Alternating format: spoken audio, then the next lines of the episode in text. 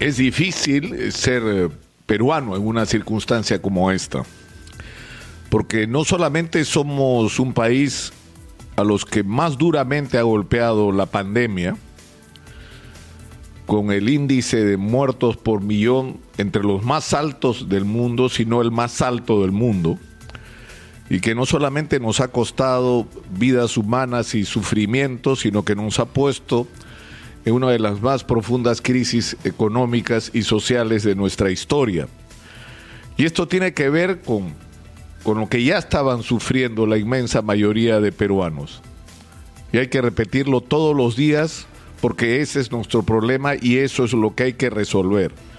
Somos un país que si bien creció en términos macroeconómicos, es decir, tuvo muchos ingresos debido a la exportación fundamentalmente de minerales, pero esto no se correspondió con la mejora de la vida de los peruanos. Y una de las señales de lo mal que se estaban haciendo las cosas ha sido la situación del sistema de salud frente a la pandemia.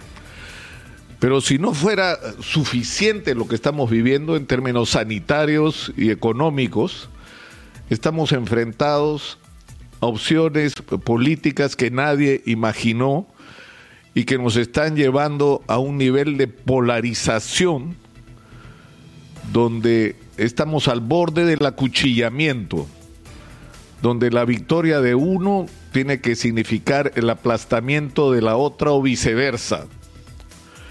Yo le pregunto a quienes siguen a Keiko Fujimori o al profesor Pedro Castillo, ¿qué pasa si el otro gana? ¿Qué pasa si gana el profesor Pedro Castillo? Como dicen las encuestas que podría ocurrir. ¿Va a haber un golpe de Estado en el Perú? ¿Qué pasa si gana Keiko Fujimori? ¿Qué van a hacer los seguidores de Pedro Castillo y sobre todo los más radicales en sus filas? ¿Incendiar el país? ¿Y no aceptar una victoria electoral de Keiko Fujimori? Estamos en una situación muy, muy complicada donde lo que deberíamos buscar, y aunque parezca idiota lo que estoy diciendo, aquello que nos une porque tenemos problemas comunes que nos agobian a todos. Y tenemos que encontrar respuestas y tenemos que resolver no solamente la salida a esta crisis sanitaria con todas las consecuencias que ha tenido en, términos materiales para la vida de los peruanos, sino que tenemos que producir un cambio real en la vida de los peruanos. Finalmente, los dos candidatos han asumido como propio el discurso del cambio. Y lamentablemente es un discurso que debió tenerse años atrás y no se tuvo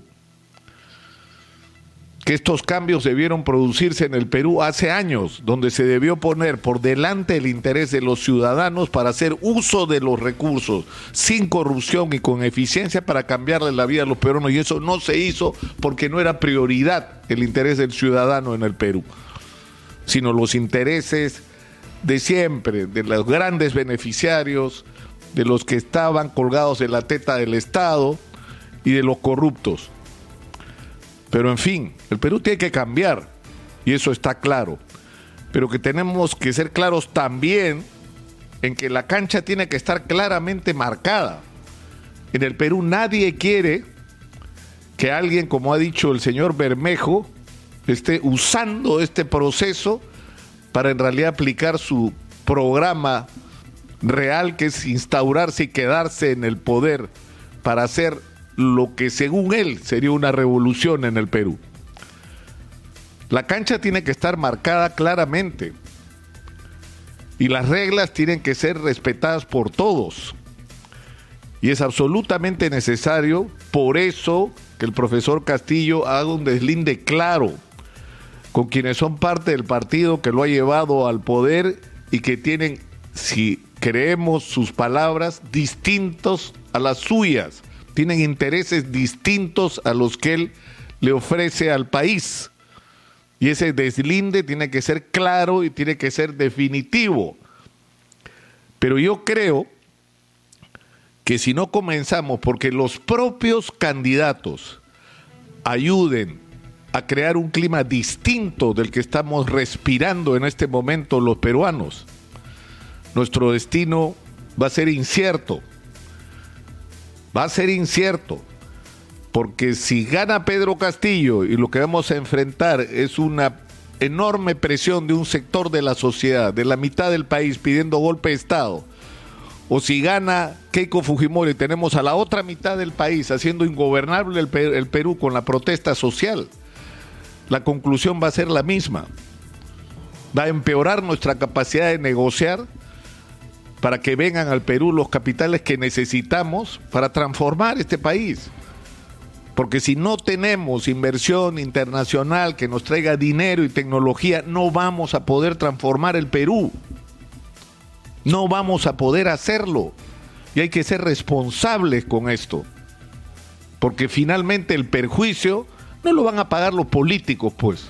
Lo va a seguir pagando la gente. Yo quiero, y no sé si tiene sentido y si alguien va a escuchar este mensaje, hacer una invocación a la serenidad, a la serenidad, a la cabeza fría, a la reflexión, a escucharnos unos a otros, porque cuando el profesor Pedro Castillo, o sobre todo los sectores más radicales, dicen hay que cambiarlo todo, llevan algo de razón. Sí, pues en el Perú hay que cambiar las cosas.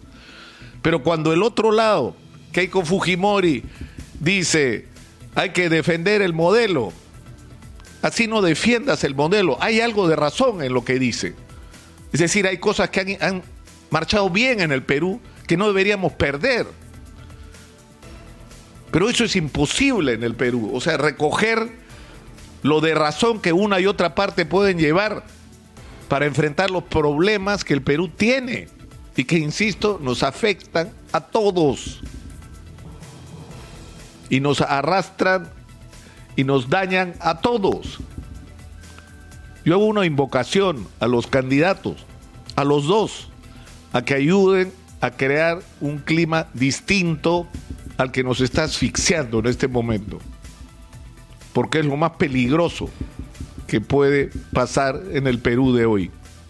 La intolerancia puede terminar ahogando cualquier esperanza de cambio en el Perú, del que fuera, del que fuera. Vamos a ser un país sin horizonte, sin perspectiva, enfrentado y me temo yo amenazado incluso con la violencia entre peruanos. Ojalá que no sea así, ojalá que me equivoque, ojalá que las cosas tomen un rumbo distinto.